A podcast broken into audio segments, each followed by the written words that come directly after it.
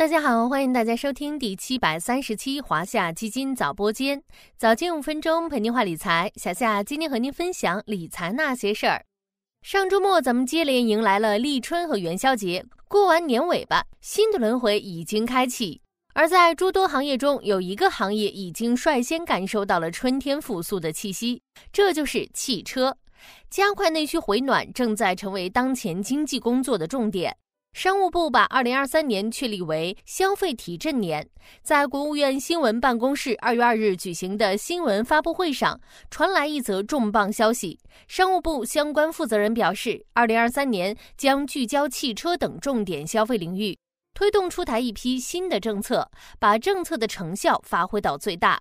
在消费提振年成为政策聚焦的重点消费领域，汽车行业正在成为投资市场的关注焦点。在立春后的第一个交易日，咱们就来聊聊汽车行业的投资话题。首先来盘点一下汽车行业当前面临的情况。很多机构研报纷纷用“至暗已过，复苏在即”来形容。为什么大家如此看好汽车行业呢？从机构研报中不难找到这么几个原因：一是政策支持，中央层面就像节目开始所说的。商务部明确表示，将继续会同相关部门，督促并举继续稳定和扩大汽车消费，并提出了稳定新车消费、支持新能源汽车消费、继续扩大二手车流通、畅通汽车报废更新等四个方面。地方层面，各地最近纷纷出台了汽车消费措施，比如郑州将增发一亿元汽车消费券，山东财政上半年安排一亿元继续发放汽车消费券。湖北、贵州等地也出台了相应措施。二是景气上行，受补贴退坡、疫情冲击和春节假期影响，今年一月汽车景气触底。乘联会预计一月狭义乘用车零售销量一百三十六万辆，同比下降百分之三十四点六，环比下降百分之三十七点三。触底之后，往往会迎来反弹。随着不利因素逐步消退，结合地方鼓励汽车消费政策推动。疫后消费信心提升、经济形势转好等因素影响，市场预计二到四月乘用车销量有望逐步回升，同比增速有望达到百分之二十四、百分之十五、百分之八十二。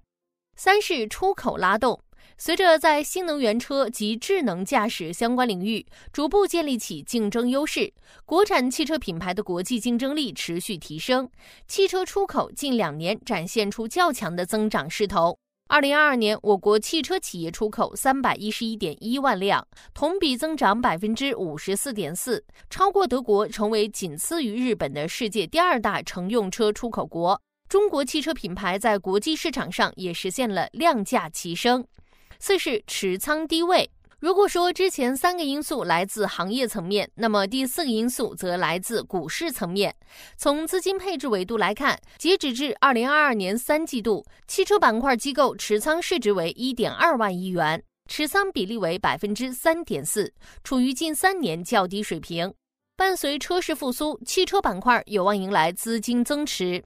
在小夏看来，稳增长需要稳汽车消费，而在制造业中，汽车产业赛道庞大。电动化与智能化趋势尤其受到关注。目前，电动汽车已经成为中国汽车出口量的重要支柱之一。去年全年，中国新能源乘用车的全球占比高达百分之六十三，一度成为中国智能制造新名片。电池、电机、电控等三电技术全球领先，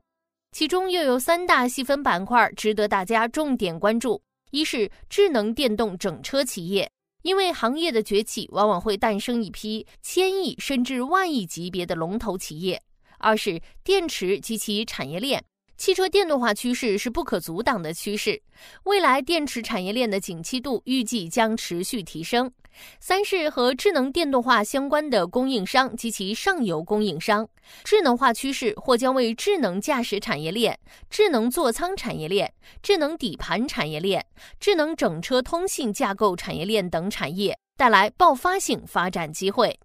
如果大家想要更轻松、更高效的布局汽车产业，还有一个方法，这就是借到主题基金。比如今天二月六日起发行的华夏汽车产业混合 A 类代码零幺七七二幺，C 类代码零幺七七二二，就将聚焦与汽车产业链相关的环节，主要包括动力电池、电机电控、充电设施、车联网、汽车电子、汽车软件、信息通信、整车及零部件、汽车服务、交通运输等等，助力投资者把握中国供应链在全球汽车产业转型升级中的细分机遇。感兴趣的小伙伴不妨多多关注。